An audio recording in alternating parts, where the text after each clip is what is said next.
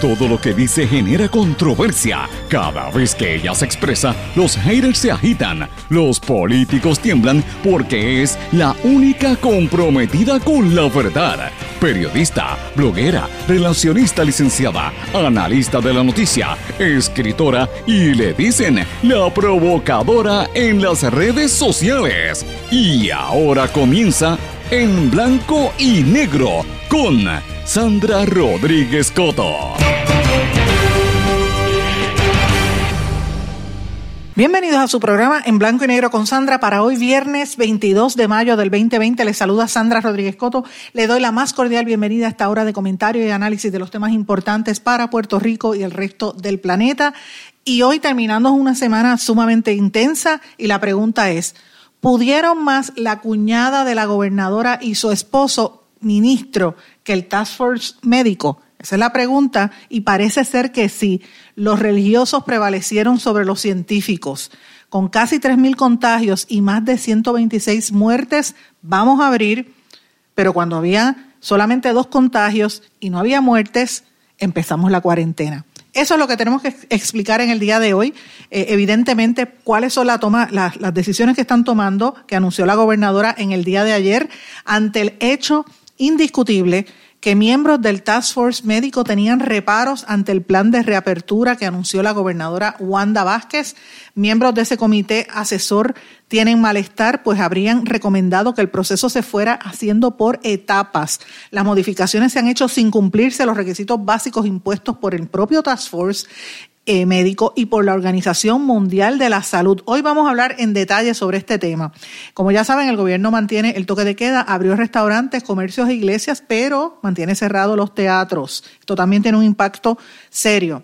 La gobernadora indicó que los ciudadanos también podrán ir a las playas, por fin, Dios mío, pero solamente para hacer ejercicios físicos, entrar al agua, no para sentarse a coger sol. Lamenta la filtración de la, ¿verdad? Los, los textos de la investigación relacionada a las pruebas rápidas, las rapid tests, eh, test, dice el representante Juan Oscar Morales, pero obviamente va a terminar las vistas públicas sin haber sentado a uno de los artífices del problema grande en el Departamento de Salud, el ex secretario Rafael Rodríguez Mercado. Señores, asesinan a una niña de 8 años y a su mamá en Añasco, un crimen grotesco en la noche de ayer. La ex secretaria de, de, Educación, Julia Kelleher, y el contratista Velázquez Piñol solicitaron que se suprima evidencia basada en correos electrónicos en su caso.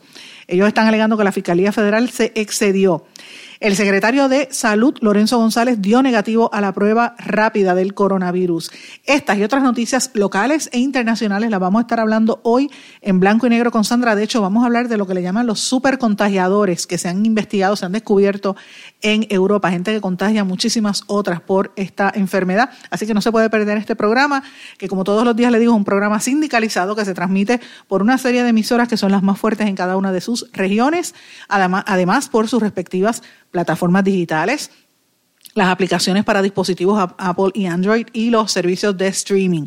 ¿Cuáles son esas emisoras? WMDD, el 1480 AM Fajardo San Juan, X61, que es el 610 AM Patillas, toda la región del sureste, 94.3 FM Patillas Guayama, Radio Grito WGDL 1200 AM Lares, WYAC 930 AM Cabo Rojo Mayagüez. Y WIAC 740, que es la más fuerte en la zona metropolitana y todo el área de San Juan. WLRP 1460 AM Radio Raíces, La Voz del Pepino en San Sebastián. Esas son las emisoras por las que usted puede sintonizar este programa. También lo puede escuchar grabado a través de mi podcast en todas las plataformas. Yo les recomiendo la plataforma de Anchor. Eh, lo busca anchor.fm diagonal Sandra Rodríguez Coto. A las 8 de la noche se retransmite de manera diferida este programa a través de la emisora web radioacromática.com y usted me puede escribir y me puede contactar como siempre a través de las redes sociales Facebook, Twitter, Instagram, LinkedIn o por nuestro correo electrónico en blanco y negro con sandra arroba gmail.com y vamos de lleno con las informaciones que hoy tenemos un programa bien cargado con muchísimo contenido como usted siempre lo espera en blanco y negro con Sandra Rodríguez Coto. Ha sido unas decisiones en consenso y con los datos importantes. ¿Y cuál es la primera información más importante que le damos a nuestro pueblo?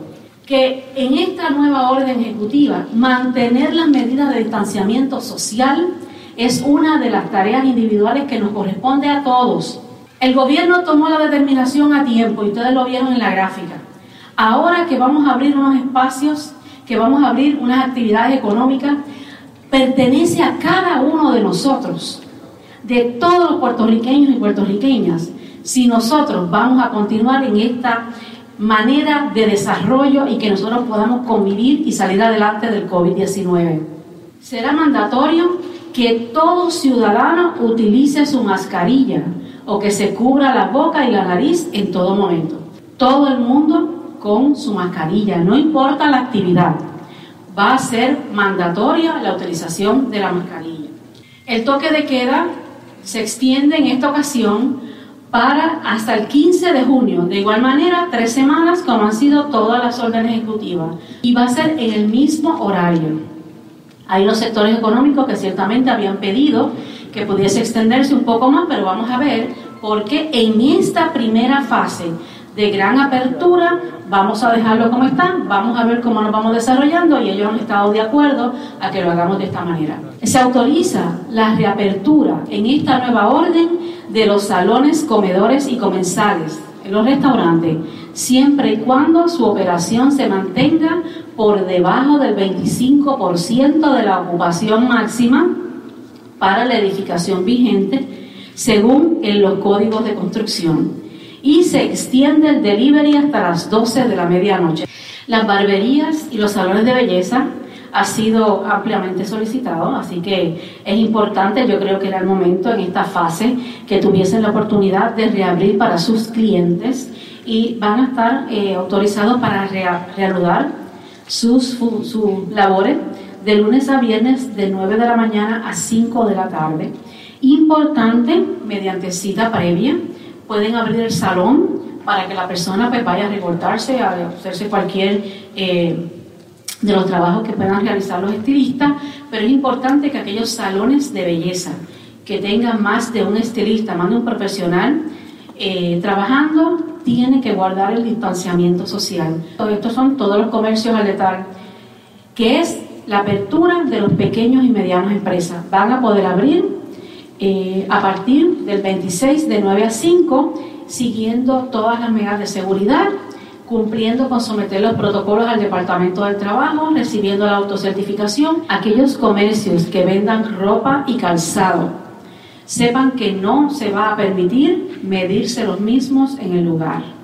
Los centros comerciales se permitirán a los centros comerciales la apertura a partir del 26 de mayo para adiestrar, preparar todas esas eh, tiendas y concesionarios que están dentro de los centros comerciales, dentro del mismo horario de 9 a 5. Eh, vamos a hacer una distinción en términos de los eh, centros comerciales que están abiertos y los que están cerrados. en términos de los centros comerciales que están abiertos, van a ser eh, esas primeras semanas, esas primeras días, van relacionadas a preparar a sus empleados la orientación y la preparación para recibir a sus clientes. En las que son cerrados han sido un poco más agresivos, ¿verdad? Que son los moles. Aquí la ocupación máxima permitida será a razón de una persona por cada 100 pies cuadrados. Los concesionarios de vehículos, de venta de vehículos de motor, de igual manera, eh, podrán eh, reanudar sus, eh, sus negocios el, a partir del 26 de mayo, de lunes a sábado, de 9 a 5 de la tarde, mediante cita previa, será preferible, pero el 9. Ustedes escucharon parte de lo que dijo la gobernadora Wanda Vázquez en el día de ayer, que todo el país escuchó, más o menos un resumen, y por eso quise compartir con ustedes parte de lo que ella dijo durante su conferencia de prensa del día de ayer. Básicamente está reabriendo eh, en esta nueva fase. Pero yo quiero presentar unos ángulos que yo creo que aquí no se han discutido eh, con, con interés. Y lo primero es que yo tengo que entender que aquí pudo más la cuñada de la gobernadora y su esposo ministro el propio Task Force médico. Ya es de todos conocido que hubo molestias dentro del Task Force porque no se, no se siguieron los protocolos y las recomendaciones. Y la pregunta es, con casi 3.000 contagios que tenemos hasta este momento, más de 126 muertes por lo menos que había hasta el día de ayer, estamos abriendo y cuando solamente eran dos contagios o tres contagios, empezamos la cuarentena. Eh, esto es importante que lo traigamos, señores, porque la gobernadora, yo creo, y, lo, he dicho y me reafirmo, creo que ella hizo lo correcto cuando cerró. Estoy completamente de acuerdo con ella y la voy a respaldar en cuanto a eso. Ahora, la manera en que esto se ha extendido, la forma en que están eh, actuando con ciertos sectores, pues no, no, no se justifica, no se explica. Eh, y uno de, los de estos sectores particularmente es el tema de las iglesias. O sea, eh, abren las iglesias, abren los templos, los templos, pero entonces a los teatros no. ¿Cuál es la diferencia entre un teatro y una iglesia? Si es la misma cosa. ¿Sabe? Eh, yo creo que, todo, tiene, todo el mundo tiene derecho a profesar su fe y a tener un encuentro cercano con, con, lo que usted crea, ¿verdad? El Dios que usted crea. pero en el caso de, de los teatros, o de los espectáculos, donde mucha gente necesita tomar aire y más que nada también mucha gente que necesita vivir de eso. Los artistas están pasándola muy mal, entonces a ellos no les permiten. Esas son las preguntas que yo me mantengo eh, haciéndome y no he, no he hallado respuestas. Parte de la respuesta que yo encontré es la siguiente, yo lo voy a compartir en mis redes sociales para que ustedes las vean.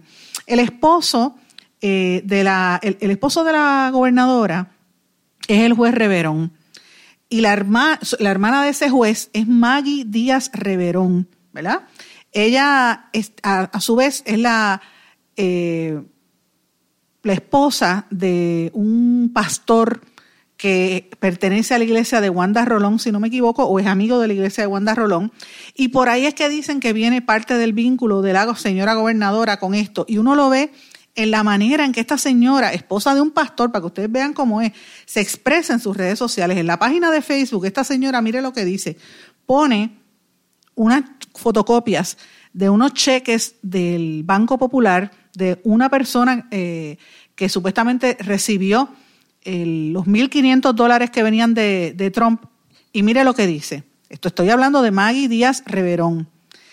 De esto se trata. Hoy lo recibieron amigos y hermanos. Sí, se está enviando la ayuda. Esto es desempleo retroactivo. Es que hay tanta maldad, ignorancia y politiquería envuelta que lo que hace es sembrar cizaña y desesperanza. ¿Saben?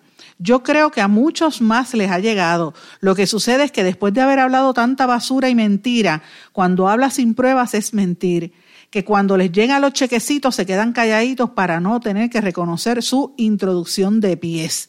Eso dice la esposa de un pastor. Fíjense cómo se expresa. Eh, yo no quisiera ir a una iglesia con una persona que se exprese de esa manera, increíblemente. Eh, y evidentemente eh, usted nota la, participación, el vínculo de la gobernadora cuando se pone una mascarilla con una cruz también a la persona, y, que, y yo reitero, ¿verdad? Ella mejor que nadie debe saberlo porque se supone que ella sea abogada, que en Puerto Rico la constitución es bien clara, hay separación de iglesia y Estado, pero ella no, no lo ha hecho. Así que, señores, el temor que yo tengo con todas estas disposiciones que se están abriendo eh, es que se eh, disparen los números de contagio y esto pues tengamos un problema cuando venga precisamente la época de las primarias y las elecciones. Ojalá que yo me equivoque. Yo le pido a Dios que sea una equivocación, pero ciertamente me parece que esto no es lo más correcto, no es la forma correcta eh, de expresarse y muchísimo menos la esposa de un pastor uno esperaría que se expresara de esta forma. Eh, y evidentemente, pues hay, hay mucha preocupación con esta situación, ¿verdad? Por la manera, he, estado recibiendo informes de diferentes actores, eh, directores de teatros, de eh, artistas, músicos, de la frustración que sienten porque no tienen cómo van a, sobrevivir. Y aunque esto abra, en lo que la economía se recupera, ya los estadísticos y los, y los economistas dicen que esto posiblemente cuando venga a desarrollarse sea para el próximo año no en los próximos seis meses, a menos que no se descubra una cura de un día para otro, cosa que no se sabe. Así que esto está sumamente serio. Lo importante es que se, han dado dos, dos cosas importantes que no se han dicho. La primera, que mientras estábamos pendientes al mensaje de la gobernadora y la gobernadora estaba hablando de esto, estamos en medio de la pandemia, están negociando en la Autoridad de Energía Eléctrica un aumento de electricidad para año por año, por los próximos años, por los próximos 25 años, si se mantienen los contratos que el director de energía eléctrica, José Ortiz, está anunciando, los contratos de eh, energía renovable. Así que hay que estar bien atentos a lo que ocurre. Pasó lo que ocurrió con Metropistas, que cuando nosotros no nos dimos cuenta, firmaron el contrato de 40 años con Metropista. Pues miren, lo mismo está pasando con la Autoridad de Energía Eléctrica y nos vamos a fastidiar nosotros los consumidores. Y esto es serio porque, por ejemplo, yo ayer, yo, usted, yo lo he dicho muchas veces, yo soy de Guainabo, vivo en Guainabo, es mi pueblo toda la vida y mi familia es de Guainabo. Y yo nunca había visto una situación como la que hemos estado viviendo. El problema que ha sido desde María para acá, pero este año, esto, la energía eléctrica botó la bola y se va la luz todos los días, se va el, servicio eléctrico. Y de hecho, ayer estaba la gente en diferentes áreas, muchos compañeros periodistas, ex periodistas, gente bien reconocida en este país, eh, gente que hace opinión pública comentando en las redes sociales hasta que el alcalde eh, tuvo que hacer una expresión y un llamado al alcalde Ángel Pérez y le, hizo un llamado al, al, director de energía eléctrica. Dice, mira, ya esto no se justifica, es un abuso lo que hay, porque todos los días se va el sistema eléctrico y eso daña a los enseres, por más que tú le pongas el, el sellito ese que viene. Mira, a mí se me han dañado un montón de enseres, la nevera fue la, última, se, me han, se me han dañado dos, dos neveras, la semana pasada se me dañó otra, computadoras, impresoras, los aire acondicionados, eso es un, es un problema. Así que, ¿qué pasa con Autoridad de Energía Eléctrica que está haciendo estos eh, apagones selectivos y no lo explica? Ahí tenemos un problema y a eso tú le añades el que no limpian en energía, en acueducto los, los embalses y Dios quiera que no venga un, imagínate una sequía en medio de esta situación muy fuerte. Así que eso era un tema, el tema de energía eléctrica era uno de los que yo quería traerles. El otro tema que le quería traer es eh, lo que trascendió, que los miembros del Task Force médico están molestos porque todas las determinaciones de la gobernadora se hicieron sin su presencia, sin expertos de ciencia. De hecho, ni siquiera el secretario de salud estaba. El secretario de salud dice que se tuvo que ir porque estuvo en contagio con, en contacto con una persona que estaba contagiada. Eh, finalmente él se hizo la prueba y salió negativo, pero ciertamente no había nadie al lado de la gobernadora cuando anunció la apertura de más sectores eh, que componen la economía. Eh, y obviamente, pues ella dijo que, que todas estas medidas eran en consenso con los profesionales de la salud y el Task Force médico y el, económico, pero el epidemiólogo del grupo médico Juan Carlos Reyes dijo que no, que no estaba, que Puerto Rico no está preparado para continuar con la apertura de ciertas actividades que propicien la aglomeración de personas en lugares cerrados. Y esto es serio y yo y esto hay que aplaudirlo. Yo he criticado a algunos miembros del Task Force, pero como me gusta ser justa y siempre trato de serlo, cuando una persona dice algo que es importante, hay que escucharlo. Y esto, él es el, director del Departamento de Estadísticas y Epidemiología del Recinto de Ciencias Médicas. Y esto es serio. Cuando él hace esta, este señalamiento, no podemos olvidar que los datos más recientes compartidos por el Departamento de Salud dice que siguen aumentando los casos, que estamos cerca de los 3.000 eh, personas, más o menos 3.000 personas contagiadas y sobre 126 muertes. Así que hay que tener cuidado con esta situación. Ya ustedes escucharon que la gobernadora, entre otras cosas, dijo que, los, que ya empezaron a salir los pagos del desempleo. Cerca de 90 mil personas tienen que haber recibido el cheque, como dijo su cuñada, la, esposa del pastor. Eh, dijo que si su patrono lo convoca a usted a trabajar, ya usted no cualifica para los beneficios del desempleo. Esto es importante porque hay mucha gente, yo estuve hablando con, con unos jóvenes el otro día y me decía, mira, a mí me quedé sin trabajo, olvídate, yo voy a estar seis meses cogiendo estos chequecitos en mi casa sin hacer nada y cuando se acabe busco trabajo. Eh, así, de, así cualquiera. Yo les digo algo, si usted tiene trabajo, aproveche su trabajo, no pierda el trabajo aproveche el momento porque estamos en esta economía. Si después no, usted se queda sin trabajo, siempre va a poder pedir el, beneficio del desempleo, pero la luz de adelante es la que alumbra, como dicen, ¿verdad? Eh, se mantienen las medidas, de, las medidas de distanciamiento social de los seis pies de distancia. Todos tenemos que salir con mascarilla cubriéndonos la boca y la nariz en todo momento, no ponérsela por debajo de la nariz como he visto mucha gente, ni ponérsela en la, en la barbilla. Tiene que cubrirse la nariz y la boca. Eh, hasta el 15 de junio se queda el toque de queda de 7 pm a 5 de la tarde, ya solo dijo ella. Habló de por fin abrir los salones de belleza, que eso es una, eso sí que es un dolor de cabeza, porque los, que no, eh, eh, uno, yo he visto tanta gente tratando de afeitarse y los recortes son horrorosos. y mucha gente peló en la calle precisamente por eso, porque las barberías y salones estaban cerrados. Los centros comerciales van a estar eh, abriendo poco a poco una persona por cada 100 pies cuadrados. Eh, y esto va a pasar en, en centros grandes como eh, Plaza Las Américas y Plaza del Caribe. Los car wash están abiertos de 9 a 5, que yo el otro día por fin pude ir a lavar mi carro porque había uno abierto en San Patricio, así que por lo menos, pero concesionarios de autos también van a estar abiertos. Los supermercados con delivery también hasta las 12 de la noche. Eh, los velorios van a permitir un máximo de 10 personas a la misma vez. Eh, servicios educativos autoriza la apertura de laboratorios de práctica. Colegios privados autorizan a que sus facilidades se empiecen a organizar los campamentos virtuales, no presenciales.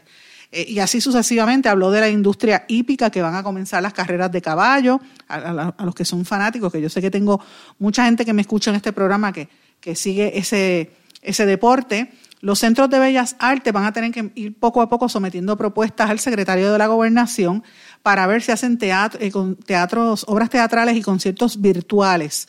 Eh, y eso pues obviamente no se sabe cómo van a, generar ingresos por ahí o quién los va a auspiciar, pero hay algunos que lo están logrando, pero no todos pueden entrar ahí. Y poco a poco van a empezar a abrir los eh, negocios y las agencias de gobierno. Así que esto es parte de lo que discutió la señora gobernadora en su anuncio del día de ayer. Eh, y me gustó detenerme un poquito en esto precisamente porque esos son los, los, planteamientos y las preguntas que hay que contestar, que la gobernadora pues no había explicado hasta ahora. Eh, dije lo de los colegios privados, que es importante, siempre me preguntan de ese tema. Ah, la lotería electrónica, que era otro tema importante también, eh, va a estar operando, no va a estar operando la lotería tradicional, esa va a tener que esperar un poquito más porque usted sabe que la, lotería tradicional, usted tiene que ir a, comprar el boleto y hablar con el vendedor, pues, eh, o el agente, como le llaman, la electrónica va a funcionar. Esto es importantísimo porque el dinero que genera la lotería electrónica se utiliza para financiar la Universidad de Puerto Rico y otra serie de proyectos eh, y, programas, ¿verdad?, del Fondo General. Eh, como dije, los servicios religiosos se van a permitir los sábados y los domingos sin límite de cultos y se crearon unas guías para el cumplimiento del distanciamiento social y tendrán un tope de cupo por cada culto. Yo me pregunto por qué no hacer lo mismo con los teatros. Eso nadie lo, no lo explicaron, no lo logro comprender.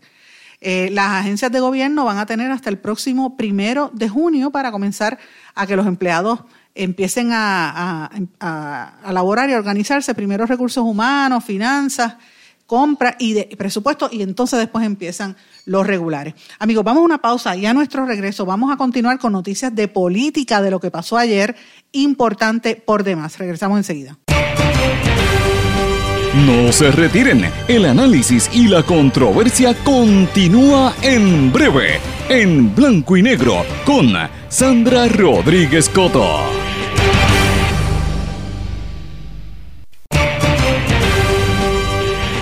Y ya regresamos con el programa de la verdad, en blanco y negro, con Sandra Rodríguez Coto. Regresamos en blanco y negro con Sandra. Bueno, tengo que decir algo. Yo no sé qué pasa con ciertos periodistas de este país y compañeros de los medios que parece que no leen o no se enteran o no les da la gana de enterarse. Lo hacen a propósito a veces. Yo digo, pero yo no entiendo. Si tan fácil que es uno decir una información y dar crédito. Y yo no pido que me den crédito a mí, yo lo que digo es que la ética periodística y la ética personal te impone que tú, si lees algo, tú no te lo puedes atribuir a ti. Y eso es lo que está pasando. Mira, ayer un montón de gente sorprendida porque que el secretario de salud se gana 21 mil pesos al mes. Ay, que el contrato. Señores, si el contrato nosotros lo sacamos el sábado y lo discutimos en este espacio el lunes. De milagro todo el mundo ayer hablando de que, wow. Y yo tuve que decírselo a algunos colegas, yo, pero ven acá, el sábado yo no, yo no saqué solo el contrato del secretario de salud, yo saqué eh, nueve contratos, incluyendo el del epidemiólogo del Estado y de otra gente que está en el Departamento de Salud o que estuvo en el Departamento de Salud y que no cumplía con los requisitos para los puestos a los que estaba asignado y entre todos son millones de dólares que se van en el del erario en, eh, estos salarios. Y yo reitero, mira, en algunos casos, como el mismo secretario de salud, yo no cuestiono su pericia. Eh, pero el contrato dura hasta el mes de junio, no hasta fin de año, como él había dicho. Y el contrato es exactamente el mismo formato del que usaron para Héctor Pesquera y Julia Kelleher, particularmente el de, el de Lorenzo González dice her varias veces, como si hubieran eh, cogido el de Julia Kelleher y le pusieron Lorenzo González en vez de Julia Keller. Así que si usted quiere ver eso, usted tiene que escuchar este su programa en blanco y negro con Sandra o estar atento a nuestras redes sociales porque estamos dando palos al frente, como uno dice, y después todo el mundo le dan un tizazo al, reportaje, lo publica otro medio, como hizo un medio cibernético en el día de ayer, y se lo atribuye. Pues no, esto no es de ellos. Y yo creo que la ética lo hace. ¿Y yo por qué planteo esto? Porque en este espacio usted sabe que yo digo, mira, esta nota la escribió fulano o esta información la sacó su tanejo. Y así es que hay que hacerlo. Uno tiene que ser honesto, porque el pueblo y el público merece ese respeto. Eso es un respeto no al periodista, aunque sí lo debería ser, es más que nada al público que merece saber quién originó el tema y, darle la mayor cantidad de información posible. Pero bueno, hablando de esa información posible, ustedes saben que ayer comenté en el programa y lo escribí en mi blog que uno de los candidatos eh, o aspirantes a un puesto político en el Partido Nuevo Progresista alegó que estaban discriminando contra él por ser negro. Y yo me refería al eh, aspirante a la alcaldía de San Juan, eh, Manuel Palomo Colón, porque él decía que su foto la habían excluido de la papeleta oficial. y él dice, mira, esto es discrimen. Y yo decía, yo había escrito en, el, en, el, en mi blog y decía, es irónico que esto suceda porque el PNP es un partido que siempre dice que, que ¿verdad? ellos alegan que siguen los postulados del prócer José Celso Barbosa, que fue el, yo creo el primer médico negro en Puerto Rico que se graduó de universidades en los Estados Unidos y, y que es un, prócer de la, y, creía en el, en el anexionismo, ¿verdad? Le, le, llaman el padre de la estadía. E, eso por un lado. Y por otro lado, recordemos que la semana pasada aquí hubo una controversia en Puerto Rico por la campaña de publicidad que hizo precisamente el Departamento de Salud para orientar sobre y prevenir sobre el COVID-19 y eh, utilizaba por lo menos dos afiches donde tenían figuras de eh, como unos muñequitos donde ponían primero a la persona enferma, que es una mujer negra, y tú ves a un hombre blanco con el nene mirándola como con asco. Y en otro afiche tenías a una mujer comprando en un supermercado eh, y la que iba comprando era blanca y la empleada era negra. Yo decía, pero ven acá, esto es una campaña que se les escapó. Yo no les di mucho tema, eh, mucho énfasis a ese tema porque a veces son campañas que las traen de Estados Unidos quizás honestamente no lo no vieron el, contenido racista ahí. Pero cuando tú ves una cosa detrás de la otra, tú dices, espérate, ¿qué tiene que ver esto? Eh, y en el caso del PNP, esa, esa, eso que dijimos en el día de ayer surge, yo no me lo inventé, eso surge de un comunicado de prensa que emitió Manuel Palomo Colón, que en la papeleta no estaba su foto y que él exigió una explicación a la Comisión Estatal de Elecciones y a los directivos del PNP. Incluso yo decía, bueno, si no lo pusieron, él tiene una posible, un posible causa de acción por discrimen. Eh, y él dijo lo siguiente, voy a leer textualmente, dijo este señor Colón, esa acción, o sea, de sacarlo de la papeleta, da a entender que fue un acto orquestado, ya que la maquinaria del partido ha respaldado públicamente a la candidatura de Miguel Romero. Da que, da que pensar que se tome el tiempo de esta acción podría ser una para perjudicarme en mis aspiraciones por parte de la maquinaria del partido. Eh, y obviamente, pues, eh, hablábamos un poquito más, en, lo pueden buscar en mi blog en blanco y negro con Sandra, pero inmediatamente que eso sale, yo empecé a recibir mensajes de texto, llamadas, mensajes por las redes sociales privados de gente y líderes, diferentes líderes del Partido Nuevo Progresista con quien mantengo amistad de, de 20, 25 años o que los conozco, o sus portavoces. Y me decían, eso no es cierto, eso no es cierto. En cuestión de una hora, el PNP inmediatamente corrigió la papeleta de los aspirantes a la alcaldía de San Juan e incluyó la foto de, Palomo, de Manuel Palomo Colón, que él había alegado discrimen. La comisionada electoral designada del PNP, Lolín Santiago, que ustedes saben que ya la designaron esta semana, ella rehusó hablar conmigo. No, dijo que no iba a emitir declaraciones, más allá de lo que hizo la conferencia de prensa el otro día, pero a través de su portavoz de prensa, la querida amiga Wanda Nazario, que es una colega que lleva muchos años en esto, y digo querida amiga porque es un ser humano muy especial, muy, muy de estas funcionarias del gobierno que uno siempre le tiene, eh, ¿verdad? Como un, cariño especial porque Wanda Nazario ha sido siempre una profesional, una luchadora, eh, mamá, jefa de familia, y, ella trabaja directamente eh, con el presidente del Senado, Tomás Rivera Chats, y con varios senadores, pero está con esta señora que la nombraron en la Comisión Estatal de Elecciones y dijo que no iba a emitir más declaraciones y dijo que se enmendó la papeleta. Yo también quiero mencionar que yo recibí un mensaje por escrito del amigo y ex eh, comisionado electoral, si no me equivoco, del PNP, pero ahora actualmente preside el comité de campaña de Miguel Romero. Y me refiero al ex representante Ángel Cintrón, quien evidentemente negó esta, eh, lo que dijo Palomo Colón. Palomo Colón había dicho que él entregó todos sus documentos a tiempo y que no lo pusieron en la, en la, ¿verdad? en la papeleta. Y mientras tanto, este señor dijo lo contrario, dijo, lamentamos, y voy a leerlo textualmente, lamentamos los contratiempos que han tenido sobre 20 aspirantes del PNP en las primarias para entregar a tiempo sus fotos digitalizadas para efectos del sorteo de las posiciones. Entre ellos Lourdes Ramos, la representante Lourdes Ramos, Ángel Pérez, el alcalde de Guaynabo, Eduardo O'Neill, uno de los, de los retadores, ¿verdad? Hijo del exalcalde eh, Héctor O'Neill, Manuel Colón, entre otros. Eso ya no tiene mayor consecuencia porque para la papeleta modelo y para la papeleta real del día de las primarias nos informa la comisionada electoral del PNP, Lolín Santiago, que todavía hay tiempo adicional para entregarla. Espero que nadie quiera aprovecharse, aprovecharse de este detalle para buscar llamar la atención argumentando cosas que obviamente no lo son. El pueblo tendrá tiempo para evaluar a todos los candidatos en sus méritos. La foto será uno de ellos si es que no hubiera en algunos casos otros méritos más importantes, sostuvo Ángel Cintrón. Eh, y obviamente él está reaccionando porque él, es el, comité, el presidente del comité de campaña de, uno de los aspirantes a la alcaldía de San Juan, de, Miguel Romero. Pero según Colón, eh, eh, Palomo Colón dice que él entregó los documentos a tiempo. Otra que dijo que entregó los documentos a tiempo al PNP fue la candidata a alcaldesa de Loíza, Limari Quiñones Escobar. Tampoco apareció su foto ni, ni la de su eh, contrincante, ¿verdad? Que es otro aspirante, Ángel Coriano Cruz. Ninguno de esos dos apareció en la papeleta por el pueblo de Loíza.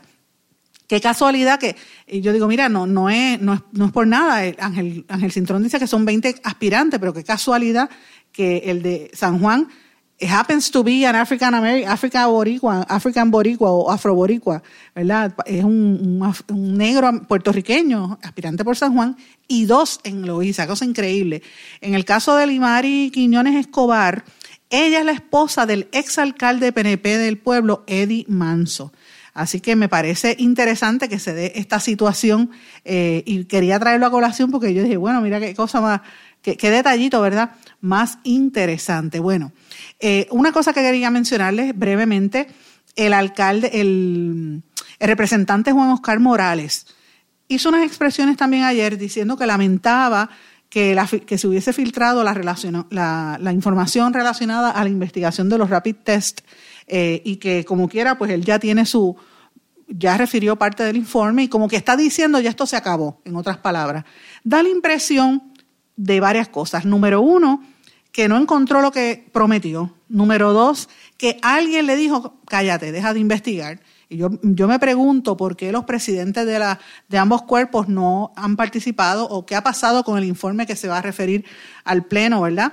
En el caso de la Cámara. Eh, y número tres, yo no, puede ser también que las autoridades federales le dijeron no investigues, no, no hagas más nada porque me estás haciendo daño a las investigaciones federales, que ya yo confirmé, ustedes saben que lo hemos dicho aquí, hay investigaciones federales llevándose a cabo en el Departamento de Salud y van a haber convicciones. Póngalo por escrito, lo estoy diciendo en, hoy, hoy, 22 de mayo, van a haber convicciones, porque los federales están investigando lo que ocurre en el Departamento de Salud, que puede ser por esas razones que las vistas públicas que se estaban llevando a cabo en la Asamblea Legislativa terminaron en nada, quedaron en sal y agua. Después que salió el chat, el famoso chat de que el virus fue positivo para, fue productivo para los que querían el, dueño este de, de IPEX y el otro, quedó en nada, señores.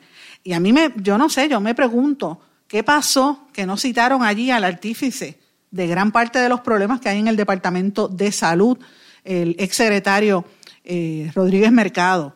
Aquí yo creo que Juan Oscar Morales tiene mucho que contestar. Por eso es que usted veía la actitud tan safia y desafiante de personas como Mabel Cabeza o Adil Rosa, las chicas del clan que, que, controlaban el Departamento de Salud, porque sabían que esto iba a quedar en nada y probablemente quede en nada. Así que, señores, tenemos que estar muy atentos, por lo menos el pueblo sabe de verdad lo que estaba pasando allí. Eh, brevemente, que lo mencioné al principio, la ex secretaria de Educación eh, arrestada a nivel federal Julia Kelleher y el contratista Alberto Velázquez Piñón, Piñol le pidieron en una, sometieron una petición al Tribunal Federal para que suprima la evidencia obtenida a partir de los correos electrónicos de los acusados, alegando que quienes estuvieron a cargo la investigación se excedieron de los límites en la búsqueda establecidos por las órdenes de allanamiento. Esto sigue un poco también la actitud que había dicho ella de eh, ampararse en la nueva determinación del Tribunal eh, Federal eh, en, el Tribunal Supremo de los Estados Unidos. El FBI investigó, incluso eh, ellos han estado investigando a Julia Kelleher por varios ángulos y ya se confirmó que investigaron un contrato que tuvo Julia Kelleher con un profesor de George Washington University. Así que por todas partes están investigando a esta señora. Vamos a ver qué sucede. Brevemente, señores, como todas las semanas, terminamos una semana de muchísimas informaciones. Nosotros comenzamos el lunes con informaciones exclusivas, que hablamos todos los contratos que fueron noticias ayer jueves en el resto de la prensa. Nosotros los, dijimos el sábado y en, nuestro, en nuestras redes sociales y comenzamos la semana en este programa con ese tema, el contrato de los chupasangre de salud, como digo yo, el esquema de salarios que incluía al actual secretario. Eh, y hablamos también en exclusiva del secretario designado del Departamento de la Familia, Orlando López Belmonte, que al día de hoy no han contestado esta pregunta y hemos llamado todos los días, que él mantiene un contrato, había sido contratado por Surima Quiñones, la que votó la ex secretaria, que después Wanda Vázquez la votó. No han dicho nada de eso. Eh, también hablamos un poco sobre el proceso de liberar eh, convictos a la, eh, y confinados a la calle, la, propuesta de, eh, del presidente del Senado, la aprobación del Código Municipal, del Código Electoral. Hemos hablado de una serie de, de temas importantes. Hablamos también del liqueo del chat de, de todas estas, de Apex, del dueño de Apex y el otro empresario Robert Rodríguez que querían comprar hacer el negocio ese de por 38 millones de las pruebas COVID. Y otras noticias que hemos estado eh, dando a conocer, también salió, trascendió la noticia sobre el caso que estamos incuando por libertad de expresión junto a la ACLU. Y eh, hablamos también de la importancia de que no baje la guardia porque siguen nuevos casos de COVID en, en, otras partes del mundo que indican que el virus podría estar cambiando de forma. Así que le doy un breve resumen de lo que hemos hecho esta semana. Tengo que irme una pausa brevemente porque el tiempo me traiciona. Y a nuestro regreso venimos con noticias internacionales y otros temas que yo sé que a usted le van a interesar aquí en Blanco y Negro con Sandra. No se retiren, el análisis y la controversia continúa en breve, en blanco y negro, con Sandra Rodríguez Coto.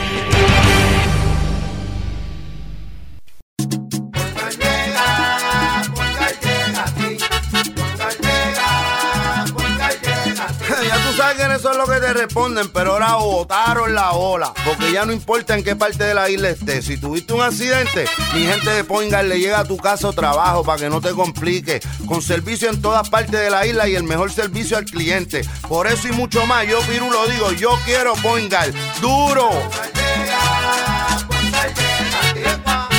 Quítese el dolor de cabeza con sus obligaciones de contabilidad con los servicios que presta Villalba y Villalba Company. Directo, personal y con sensibilidad humana. Lo que se busca en un verdadero asesor de contabilidad para todo tipo de servicio de contabilidad, pago de IBU, pago de nómina, informes trimestrales y anuales y otros. Ofrecen servicio directo personalizado. Villalba y Villalba Company. Para orientaciones, su teléfono el 939-336-5774.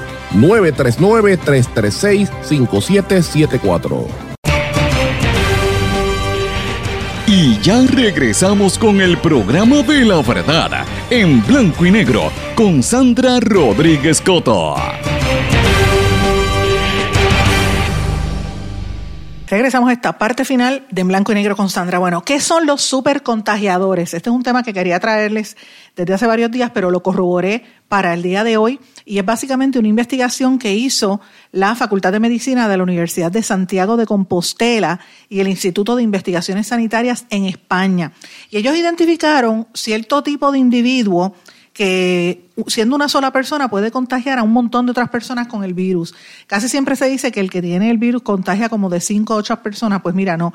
Este, este supercontagiador tiene, eh, y ya lo comprobaron, tiene la posibilidad de propagar la pandemia y una cepa particular de la pandemia con más eh, cantidad de, de personas que se pueden afectar. Y ellos se dieron cuenta porque en España el tipo de coronavirus que llegó fue de una cepa asiática que fue diferente a la que estaban en el resto de los países de Europa. Por eso es que fue tan difícil, con, eh, ¿verdad? Con, las primeras semanas tratar de combatir la situación del coronavirus allá en España.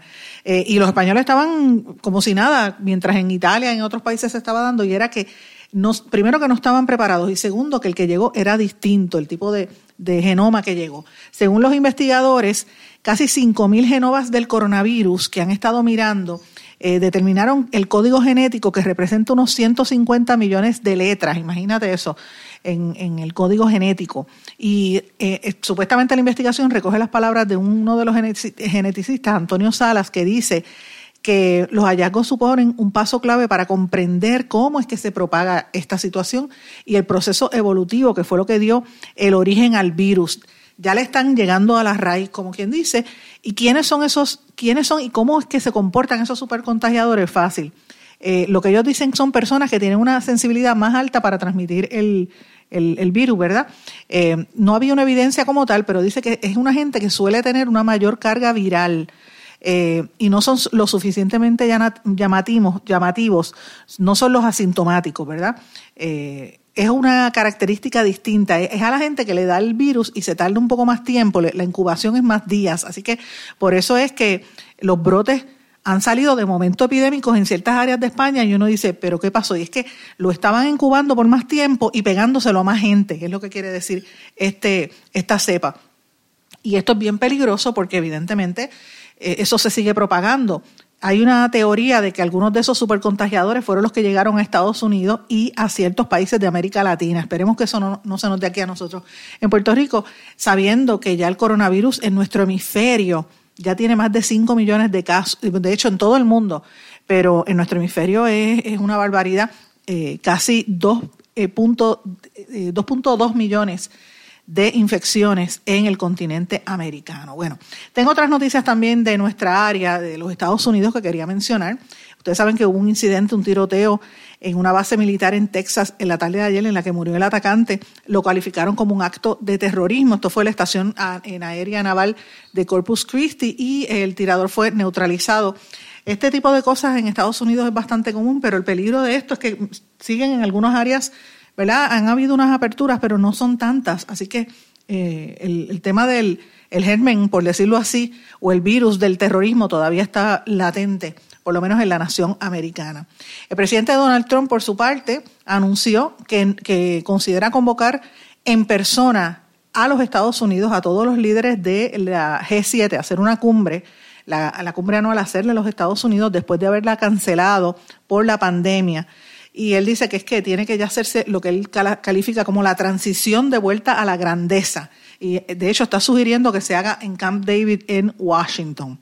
Eh, una de las cosas también que ha estado llamando muchísimo la atención es lo que pasó en Michigan, que sigue la gente levantándose en armas. Es increíble. Yo que estuve allí, ustedes recordarán, antes del coronavirus estuve en Michigan haciendo una presentación en la Universidad de Michigan State y me encantó, yo dije, Dios mío, me quiero quedar, la gente es simpaticísima y jamás me, imaginé que en el Capitolio, donde yo estuve prácticamente, los manifestantes volvieron a irrumpir para protestar contra el confinamiento eh, oficial, ¿verdad? Y entonces llegaron con armas largas otra vez y los, los, barberos quieren reabrir, o sea, es todo a la cañona, con armas largas y, y a intimidar allá a los legisladores. ¿Ustedes se imaginan que eso suceda, sucediera aquí en Puerto Rico? presos estarían, dos o tres los habrían matado fácilmente. Pero allá en la nación americana van con las banderas del Ku Klux y con las armas largas y no le hacen nada. Una cosa increíble. Eh, y obviamente, pues esta, esta situación está, yo creo que saliéndose un poquito de control. En el estado de la Florida, donde hay tanto puertorriqueños, ya superan los casi 48 mil casos de COVID-19 en medio de este proceso de reapertura que ha estado abriendo poco a poco. De hecho, algunos de los parques ya empezaron a abrir en Florida Central. Apple y Google lanzaron una tecnología para el rastreo de contactos de COVID-19 y eso es interesante. De hecho, se están uniendo, incluso también Facebook, con un, eh, un empresario de la India multimillonario para ver unas nuevas áreas que quieren desarrollar en, la investigación de grandes eh, poblaciones, pero también el tema este del coronavirus. En Brasil ya eh, van más de 20.000 fallecidos, sigue creciendo la cantidad de personas contagiadas allí. La situación entre Estados Unidos e Irán también está tensa y Venezuela está por ahí porque tiene que ver con, el, con la distribución de la, del combustible, ¿verdad? Después de unos buques que se dirigían a Venezuela, después de haber zarpado de Irán, Estados Unidos los interceptó y ahí hay una hay unas escaramuzas ahí de lo más interesante, hay que estar atento a lo que esté dándose en esa dinámica para que no represente un alza en el precio de la, eh, de la gasolina. Bueno, hay una, otro tema que quería mencionarles a ustedes, que esto a mí me pareció súper cómico, bien gracioso, y uno dice, bueno, uno piensa que aquí en Puerto Rico pasan cosas, pero mire, mire lo que ha pasado en Perú. El alcalde de Perú, de una ciudad de Perú, se hace el muerto y se metió en un ataúd para que no lo detuvieran por violar el toque de queda para poder irse a beber. Mira qué cosa más increíble.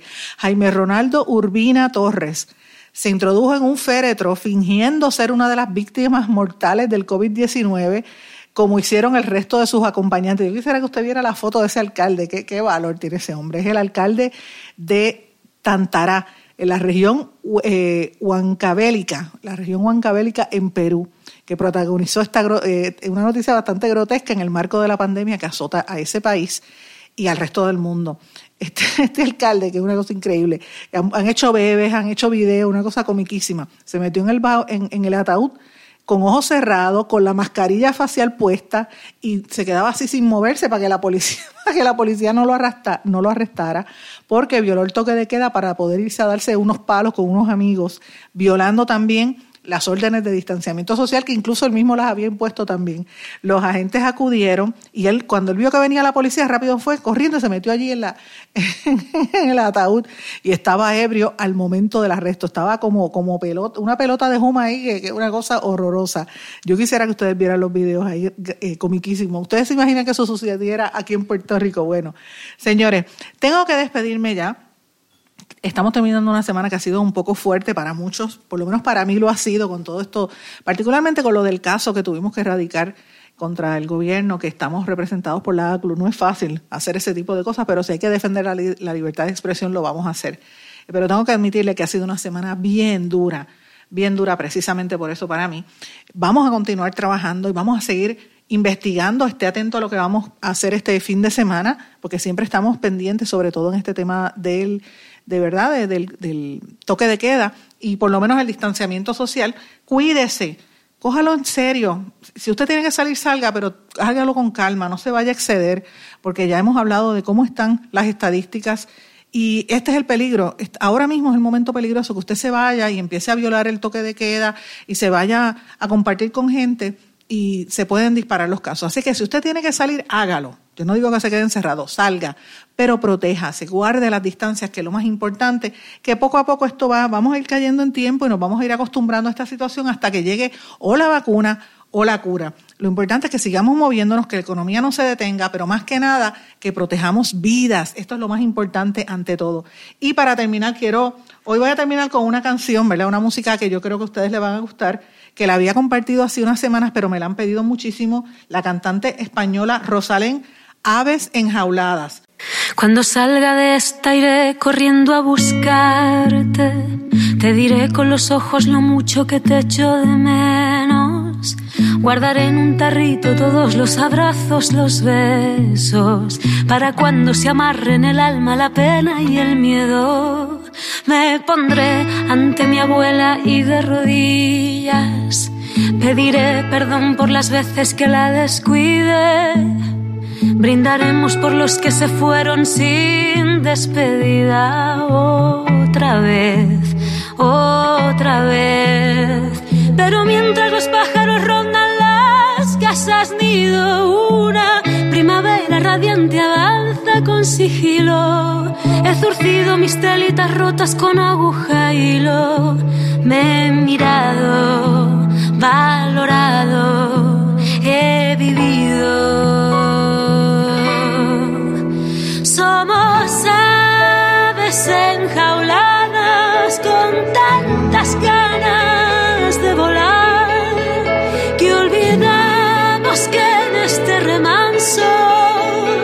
también se ve la vida pasar cuando se quemen las jaulas y vuelva a levantarse el talón recuerda siempre la lección este será un mundo mejor. Cuando salga de esta iré corriendo a aplaudirte. Sonreiré, le daré las gracias a quien me cuide. Ya nadie se atreverá a burlar lo importante. La calidad de la sanidad será intocable. No me enfadaré tanto con el que dispara odio. Es momento de que importe igual lo ajeno y lo propio contagiar mis ganas de vivir y toda mi alegría, construir, construir. Pero mientras el cielo y la tierra gozan de un respiro, reconquistan los animalitos rincones perdidos. He bebido sola lentamente una copa de vino, he volado con un libro, he vivido.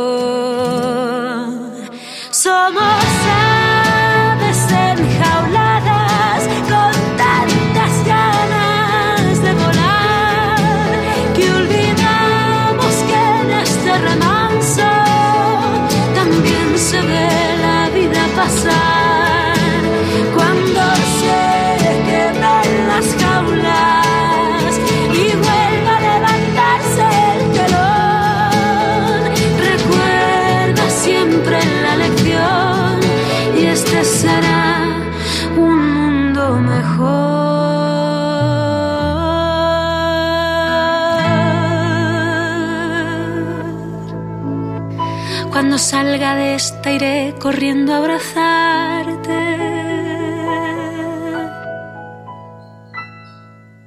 Les puse la canción completa, Aves Enjauladas. Es una canción que ha estado sonando durante todo este fin de semana de la cantante española Rosalén. Y es una canción que ha estado precisamente para esto, circulando en las redes sociales para que la gente se anime y tome en perspectiva lo que es verdaderamente importante, que es la vida. Todo lo demás viene después.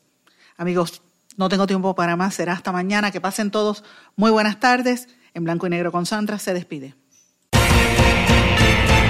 ¿Se quedó con ganas de más? Busque a Sandra Rodríguez Coto en las redes sociales o acceda a en blanco y negro.blogspot.com porque a la hora de decir la verdad solo hay una persona en la cual se puede confiar. Sandra Rodríguez Coto en blanco y negro.